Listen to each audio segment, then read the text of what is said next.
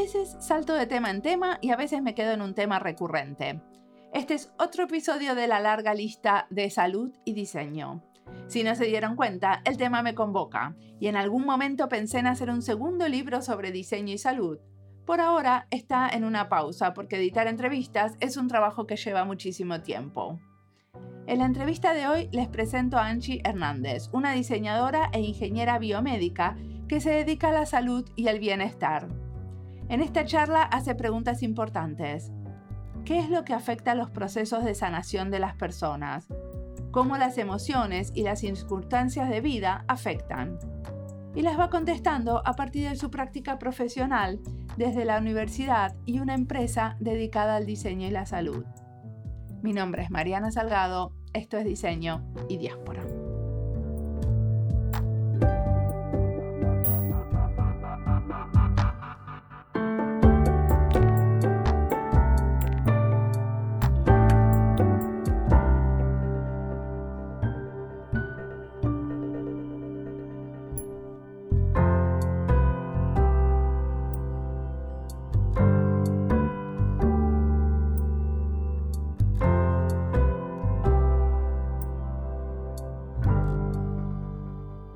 Bueno, yo soy Angie Enríquez Martínez, soy diseñadora e ingeniera biomédica con maestría en ingeniería biomédica y pienso que mi interés principal es el bienestar en general. ¿Y cómo te, qué te llevó a la ingeniería biomédica? Mira que mi papá es médico, es ginecobstetra, mi abuelito también era médico y de chiquita más o menos me criaron un poco para estar en el mundo de la salud y, me encanta, me gustaba mucho, pero a la hora de decidir mi carrera, como que no sentía esa vocación que veía en mi papá y que pensaba que era fundamental para ser médico. Y buscando, buscando, yo soy de Cartagena, de la costa eh, norte de, Colombia. Vine a Bogotá a ver universidades y en eso fui a una visita a la Universidad de los Andes y apenas estaba empezando el programa de ingeniería biomédica inicié diseño también, hice las dos carreras y pues hablando con las personas que estaban involucradas me pareció muy interesante y una, una forma de estar en la salud sin necesidad de, de ser médico.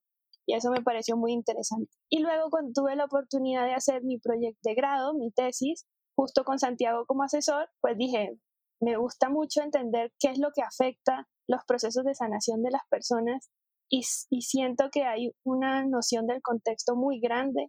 Entonces nos fuimos por ese lado a entender cómo las emociones, cómo las circunstancias de vida afectaban los procesos de sanación de las personas y del entendimiento de esas situaciones que las personas tienen. Entonces nace Homeostasis Sanatoris como, como respuesta a esa investigación, que es un, digamos que un producto de relación y diálogo entre paciente, eh, terapeuta, especialista o médico y la enfermedad misma. Esto todo enmarcado en el hecho de que la tangibilización de las cosas es súper importante para reconocer lo que ya sabemos en nuestro interior, ¿no?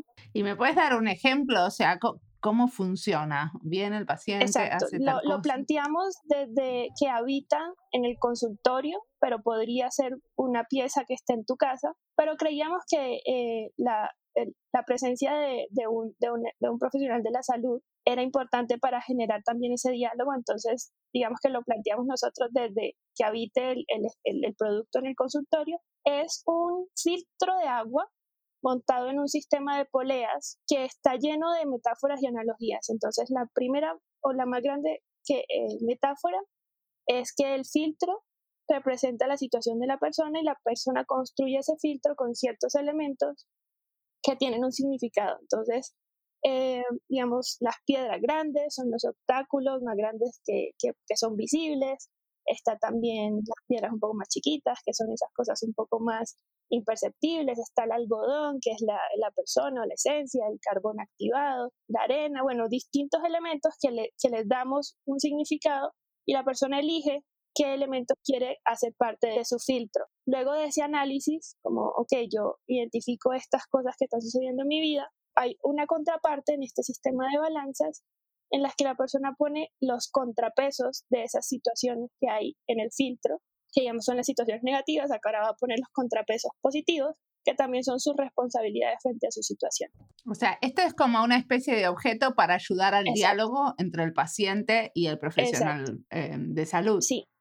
O sea, como, como que el paciente le va contando al profesional de salud su situación en, como de, su entorno em, de su entorno privado. Y lo que y lo que te decía antes es una excusa para tangibilizar esas cosas que el paciente ya sabe o que la persona ya sabe porque eso fue un hallazgo muy bonito que pues todas estas cosas uno ya las ha venido pensando pero no encuentra la forma de exteriorizarlas pues también obtienen un, un nivel, una carga emocional distinta, en la que sucede también como cuando le echas un chisme a tus amigos, ¿no? Tienes eh, en tu cabeza una historia un poco más problemática y no sabes qué hacer y cuando lo comentas, lo hablas, lo exteriorizas, tiene otra carga, ¿no? Y ya, ya puede verse desde un punto de vista como más objetivo y más tercerizado, ¿no? En tercera persona. Y eso sucede con, con este producto que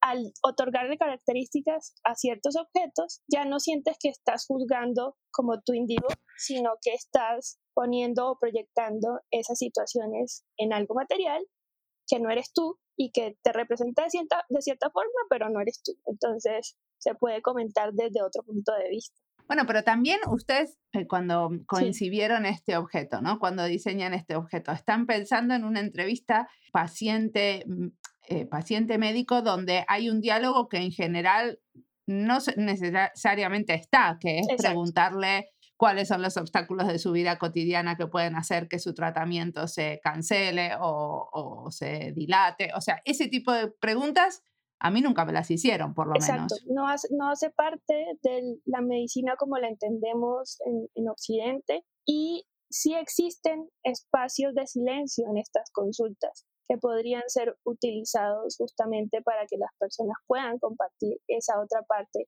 que también influencia en sus condiciones, ¿no? Porque desde el punto de vista muy técnico se entiende como, bueno, yo llego hasta el síntoma y pues lo demás no hace parte de mi especialidad, entonces no ahondo mucho en eso.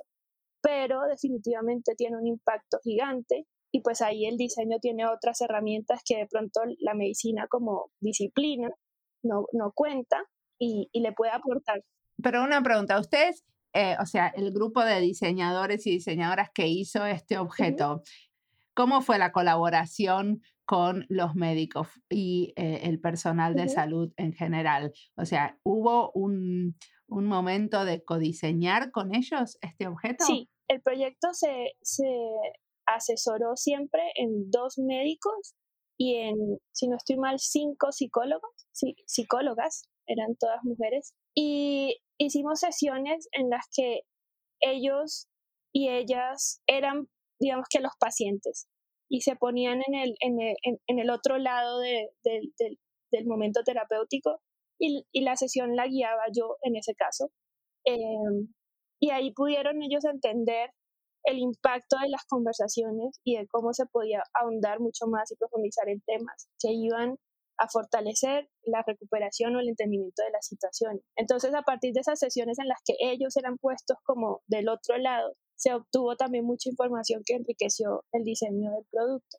Y estuvieron presentes en diferentes etapas del proceso de diseño, eh, tanto desde lo técnico como desde lo más experiencial. Y eso fue muy interesante. ¿Y este, este objeto lo pudieron producir? No se, no se produjo en masa, digamos que se probó con distintos pacientes pero en este momento no está a la venta, no es, no es comercial. Sí, está ahí como en stand-by.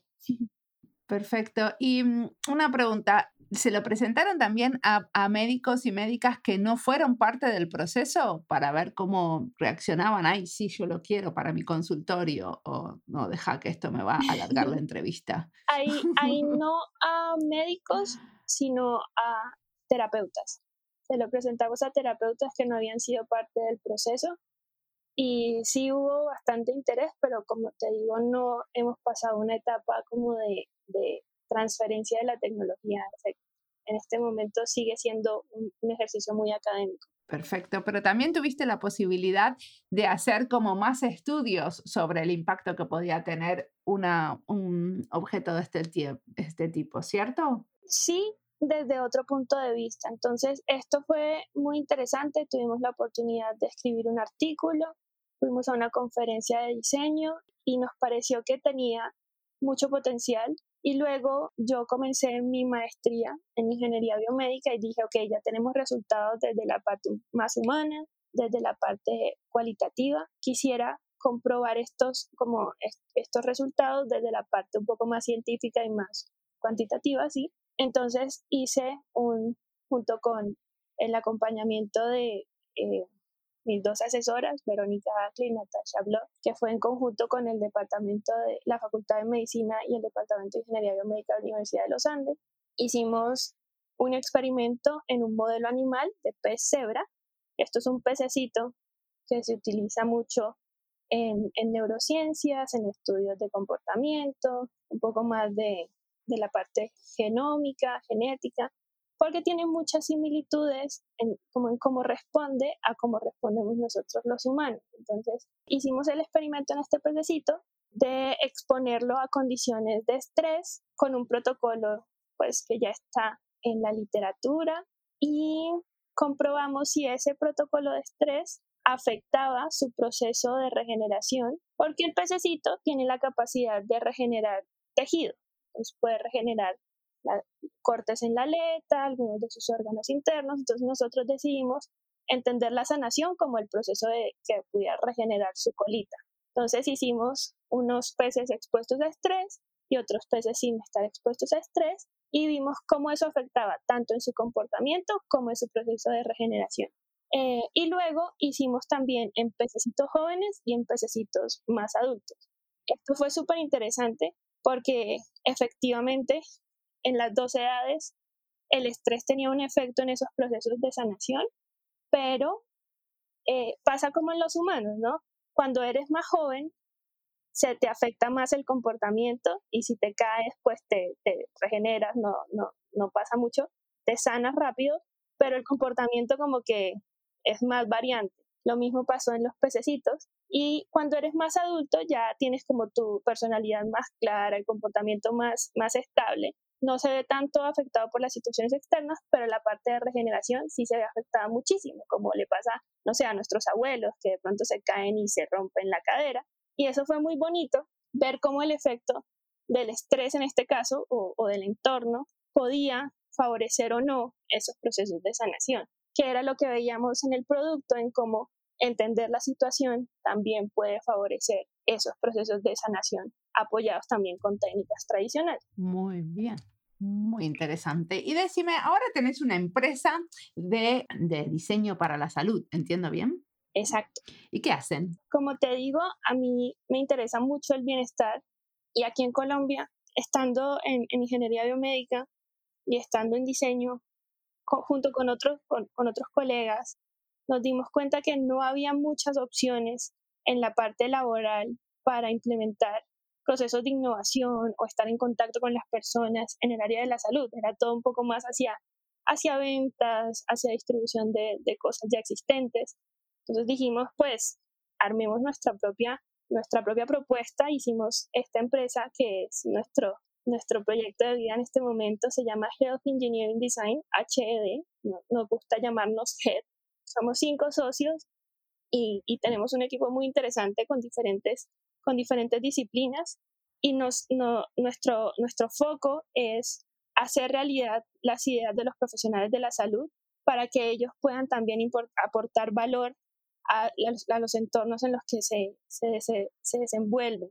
Algo muy interesante que sucede en Colombia y supongo también en toda Latinoamérica es que estos profesionales de la salud son muy recursivos justamente porque no toda la tecnología o toda las, la innovación está a su alcance o está pensada para sus contextos. Entonces, utilizar eso como, como recurso, como insumo para el proceso de diseño, tanto desde el diseño como desde la ingeniería, es increíble y utilizar esas experiencias ya desde un punto de vista más estructurado, porque pues sabrás, los profesionales de la salud están enfocados en, en justamente en mantener la salud y no tienen el tiempo de pronto para, para ejercer estas ideas que tienen y volverlas tangibles y hacerlas realidad.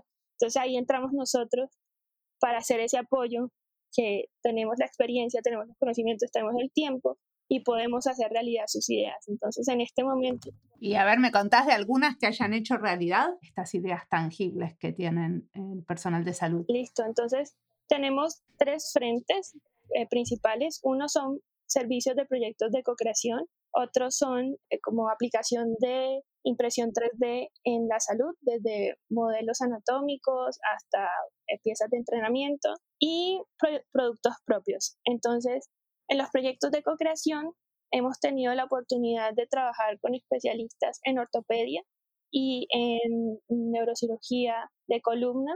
Aquí tuvimos una experiencia muy bonita en, que, en la que los, los especialistas se nos acercaban, ya ellos teniendo una idea muy tecnológica, con láseres y luces y, aplicaciones, y nosotros aplicando, eh, eh, digamos que las metodologías de diseño, fuimos, no, espérense, demos un pasito atrás, vamos a validar las necesidades, hagamos todo este proceso de observación, y en ese proceso de echar un pasito para atrás, ellos pudieron también identificar otras cosas muy interesantes dentro de, de lo que ellos ya daban por sentado y tuvieron que entender su práctica desde otro punto de vista. Estos eran cirujanos de columna, de escoliosis, y lo que ellos tenían en mente eh, era, pues su necesidad era cómo poder pasar la planeación que se hace en imágenes médicas al, al momento quirúrgico, porque se hace de forma muy experimental con un dispositivo que dobla las varillas, pero no permite precisión. Entonces, ahí lo que queríamos era precisión, estandarización, y en ese proceso de generar la solución también ellos entendieron qué era lo necesario para poder otorgar un mejor servicio a ellos mismos y que el paciente tuviera un mejor procedimiento. Y luego terminamos en un dispositivo que está siendo puesto a prueba, que, que ha tenido buenos resultados, que no te puedo dar muchos detalles porque está en el proceso, pero, pero que fue muy bonito entender cómo al poner al servicio de otras disciplinas las herramientas de diseño, estas personas pueden nutrir sus, habilidades, nutrir su práctica y también mejorar cosas que ya han por hecho por tradición, por cómo emprendieron. Eh, pero que siempre tiene esa posibilidad de evolucionar. ¿Y cómo es el tema de, esto es, eh, está dentro de un hospital? ¿Quiénes lo convocan a ustedes? Porque supongo que hay muchos diseñadores y diseñadoras preguntándose, ay, me encantaría hacer eso, pero ¿cómo empieza una relación con, los, con el personal de salud? Digamos que es bastante complejo entrar en un mundo que ha sido tradicionalmente muy, muy exclusivo, muy alejado, pero cada vez hay más oportunidades de, de llegar a, estas, a estos ámbitos. En nuestro caso, la mayoría de las, de las interacciones han sido personalmente con los profesionales de salud, que ellos tienen un interés de hacer realidad algo y nos buscan a, título personal. Entonces, bueno, yo he venido haciendo esto de, esta forma durante cinco años, pero siento que lo puedo hacer mejor. Eh, entonces, vienen a título personal y digamos que contratan los servicios ellos como, como individuos. Hemos tenido conversaciones con instituciones, pero es mucho más complejo porque también hay mucho, mucha más burocracia en, el tema logístico, pero eventualmente se va, se va a hacer realidad y la idea es ser una capacidad adjunta a todas estas personas interesadas en aplicar estos procesos de innovación en el área de la salud, que otra vez aportan muchísimo y y cada vez son más pertinentes. Perfecto. ¿Y esta empresa Head hace cuánto la hicieron? Estamos transitando nuestro cuarto año. Iniciamos justo antes de pandemia, a inicios del, del 2020, y ha sido una aventura muy interesante en ir entendiendo pues tanto el mundo empresarial como el mundo de la salud, como el mundo del diseño, entender también las redes que uno debe construir, pero sí o sí creo que los cinco que te comentaba que hacemos parte hemos, hemos visto cómo la implementación del diseño en el área de salud ha hecho más cómoda la experiencia de los pacientes, ha hecho más pertinente la práctica de los médicos. Hemos tenido testimonios muy gratificantes de personas que no podían dormir, ahora pueden dormir. De... ¿Por qué? ¿Qué es lo que diseñaron ahí o cuál ah, fue la intervención? Este es el, uno de los productos que te digo que tenemos propios, que es un cojín que nace para el posoperatorio de reemplazo de cadera cuando te hacen un reemplazo de cadera eh, con una técnica específica, no puedes dormir de lado, por los próximos 35 o 40 días y resulta mucho más incómodo para las personas esta experiencia de no poder dormir cómodamente que el dolor o la rehabilitación.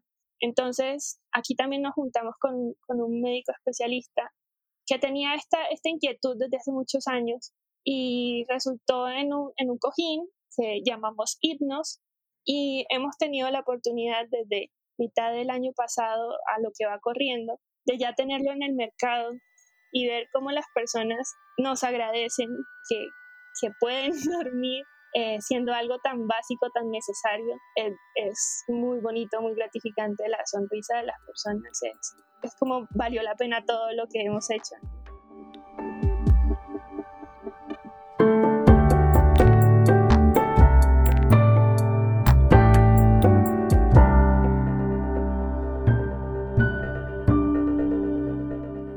Entrevista es parte de las listas Salud y Diseño, Colombia y Diseño e Investigación en Diseño. Las listas las encuentran en Spotify y en nuestra página web en la sección Recomendados. Angie dice que en Colombia los profesionales de la salud son muy recursivos y esto los hace muy buenos como socios en el diseño. Esto de ser recursivo, apañárselas con lo que hay, usar la creatividad para suplir falta de recursos, es parte de una manera de ser y pensar en Latinoamérica. Creo que no es solo en Colombia, por lo menos en Argentina, también es así. Ser recursiva es esto que a veces llamamos lo atamos con alambre o lo resolvemos como podemos.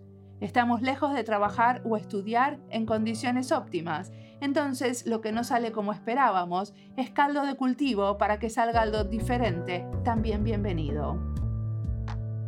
En esto de la colaboración entre profesionales de la salud y diseñadoras, necesitamos muchas mentes flexibles y recursivas, listas a prototipar y probar los límites de lo posible. Sigamos ahora escuchando a Anchi, que tiene mucho para contarnos todavía.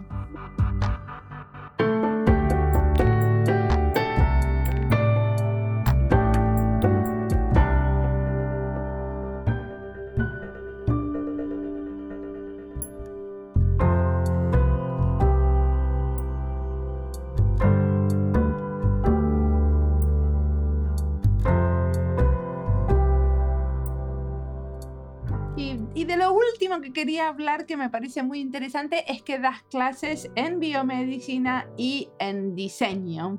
¿De qué das clases? Eh, en, ingeniería biomédica tengo la oportunidad de trabajar con las estudiantes que están ya a los dos últimos semestres de su carrera en un curso que se llama Proyecto de Diseño en la Universidad de los Andes. Digamos que hace unos años eh, se cambió la idea de hacer una tesis individual por hacer un proyecto en equipo eh, en, vista de, de, tener una acreditación internacional y que los estudiantes estuvieran expuestos a una experiencia de diseño. Entonces esta clase, proyecto de diseño, se dicta en dos semestres, uno y dos, proyecto de diseño uno, proyecto de diseño dos, y la idea es que los estudiantes de ingeniería se expongan a necesidades reales. Entonces ellos van a hacer procesos de observación, entrevistas, fly on the wall, todo esto un poco más hacia lo que hacemos en la investigación en diseño y entienden de primera mano qué es lo que estas personas están viviendo, siendo estas personas pacientes, cuidadores, especialistas, lo que ellos decidan, porque es una decisión del equipo de forma personal. Y luego, a lo largo de, los dos semestres, empiezan a generar prototipos, a validar en, los contextos reales, evalúan un, un modelo de negocio, regulación, transferencia de la tecnología, para llegar a la mayor resolución posible que ellos tengan y que ese sea su proyecto de grado, no una implementación en un contexto real basados en una necesidad que ellos mismos hayan identificado y no que haya sido impuesta con un brief o con un encargo. Y mi labor en, esa, en esas clases que, tenemos distintos profesores es justamente acompañar ese proceso de diseño inicial que no es tan común para los estudiantes de ingeniería. ¿Y qué dicen? ¿Cuál es la devolución que te dan después de hacer estos? Si haya pasado algo muy bonito, es que pues al principio estos estudiantes un poco más hacia lo técnico y hacia lo científico no veían el valor de hacer esta parte más humana en contacto con las personas, de lanzarse a hablar, de salir del laboratorio. Pero Justo la semana pasada tuve una experiencia muy bonita con los que están iniciando este semestre, que no nos había pasado en estos años que llevamos dando la clase, que todos los equipos se hayan apropiado tanto del proceso de observación. Y me hizo muy feliz eh, ver cómo ellos buscaban sus propios contactos, traían evidencia, traían videos, traían fotos, traían audios y se interesaban por ir y entender de primera mano lo que estaba pasando en los contextos y eso fue como, ok, se va, se va expandiendo esta idea, se, va se van apropiando de la metodología y, y es, es, muy bonito ver cómo le encuentran valor a entender las experiencias de las otras personas como expertos, ellos que son en sus propias vivencias y que luego de eso saquen el insumo para generar los proyectos. Fue, fue una muy. Bueno, algo clave ahí es cómo se transforman esos videos, esas observaciones, eh, todo ese material en un material como accionable, ¿no? Como, como ver el proceso de análisis y, eh, y, lo que puede generar después.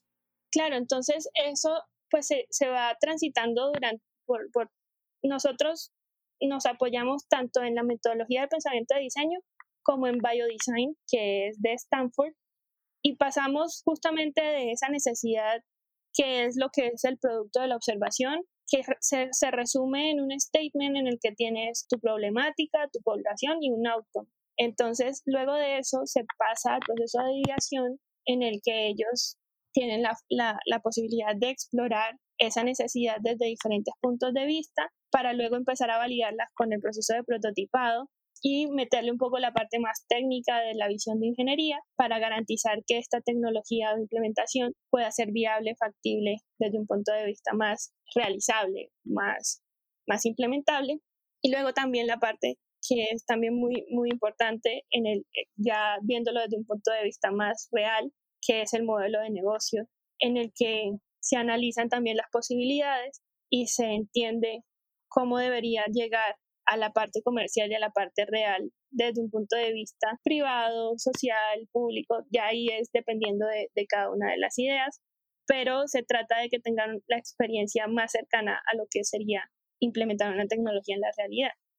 Y decime una cosa, ¿cómo se le ocurrió a la Facultad de Biomedicina empezar a enseñar diseño? ¿Es algo normal en otras carreras de biomedicina? Es algo que viene de un programa de acreditación, ABET o ABET, en el que se, se toma de un poco desde las universidades de Estados Unidos, en el que, como te mencionaba, los estudiantes deberían estar expuestos a una experiencia de diseño. Entonces es adoptada de, estas, como de, estas propuestas más internacionales y, fuimos pioneros en la universidad, en, digamos, desde el área de ingeniería en implementar este tipo de, de acercamientos al diseño.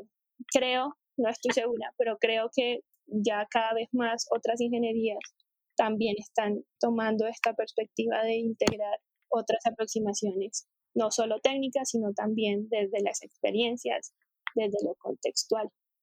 No te conté de la otra clase de diseño, pero si quieres de una. Porque das clases de diseño, pero eso es, clases de diseño para diseñadores. Exacto.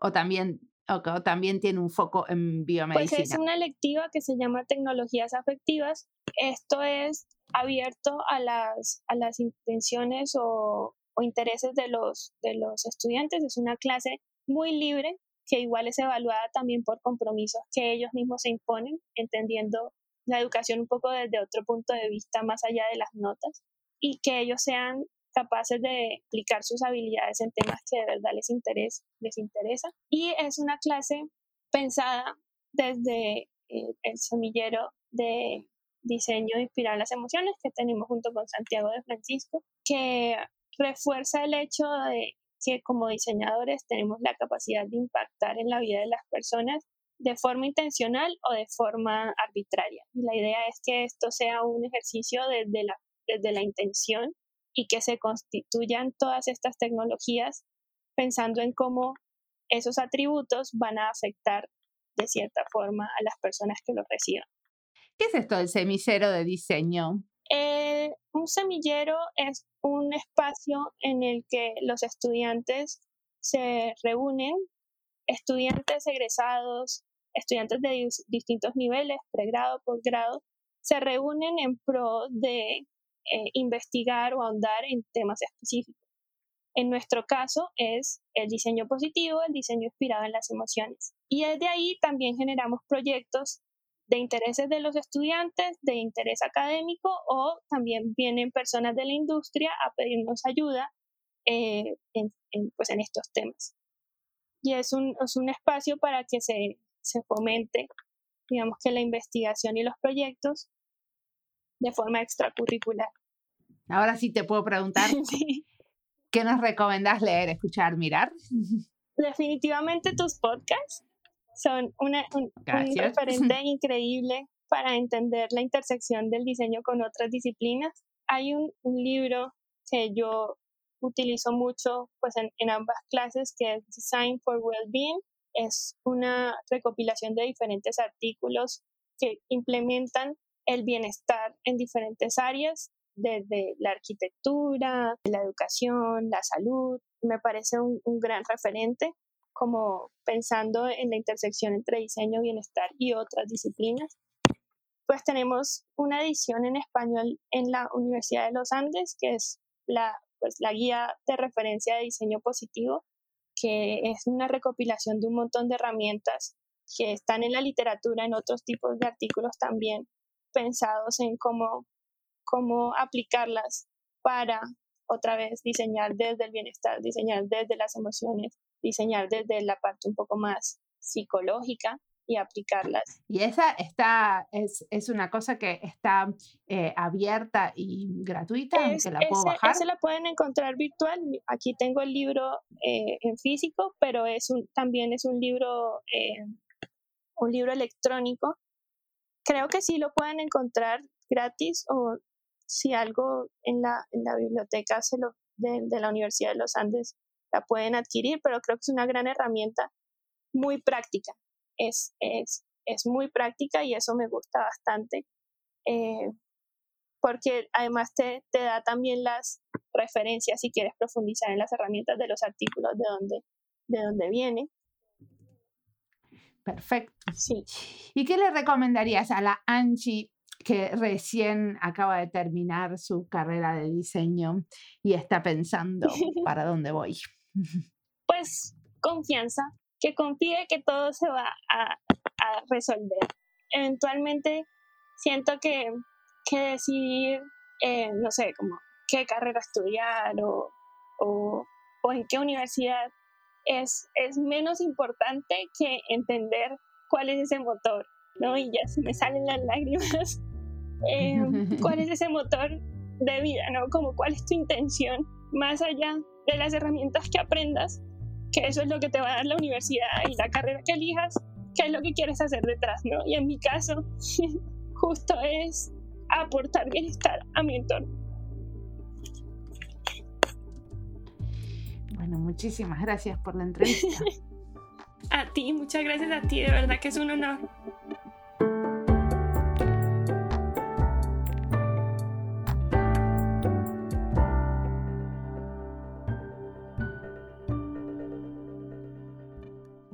Gustó el espacio del que participa Angie, el semillero de diseño. Esto de un lugar donde graduados, estudiantes y personal de la universidad se pueden juntar a plantar semillas. Estos espacios hay que cuidarlos y regarlos mucho. A veces parece, cuando alguien te lo cuenta, como una idea buenísima que podríamos copiar, pero al final, más que una buena idea, estos espacios son entornos de cuidado que necesitan mucho esfuerzo para que realmente sean lo que soñamos. Nos sacamos el sombrero por los que cuidan estos espacios, los abren cada día, convocan y aparecen con propuestas. Abrirlos es fácil, sostenerlos en el tiempo es lo que de verdad es un poquito más difícil. Que sigan vibrando y sonando después de unos años. Esto me pasa también con este podcast. Hacer un podcast con algunos episodios durante unos meses es algo que hacen muchos. Los podcasts hechos de manera independiente aparecen y desaparecen, vienen y se van pero sostenerlos por varios años es arduo por momentos y por momentos también se disfruta mucho. Me gusta hacer entrevistas y conocer gente como Angie. Me encanta que muchos les resulte útil. Me motiva también hacer las series con diferentes personas para conocernos más y hacer algo juntos, con otros que quizás conocí rápidamente en una entrevista y me interesa profundizar más en lo que hacen. De alguna manera es un semillero también, de ideas que voy recolectando para indagar más en algún momento, de áreas del diseño o de intersecciones con otras disciplinas en las que hay trabajo escondido y vale la pena visibilizarlo. Las flores de este semillero no son un producto o un servicio concreto, sino ahondar en un tema, conocerlo más, aprender juntos.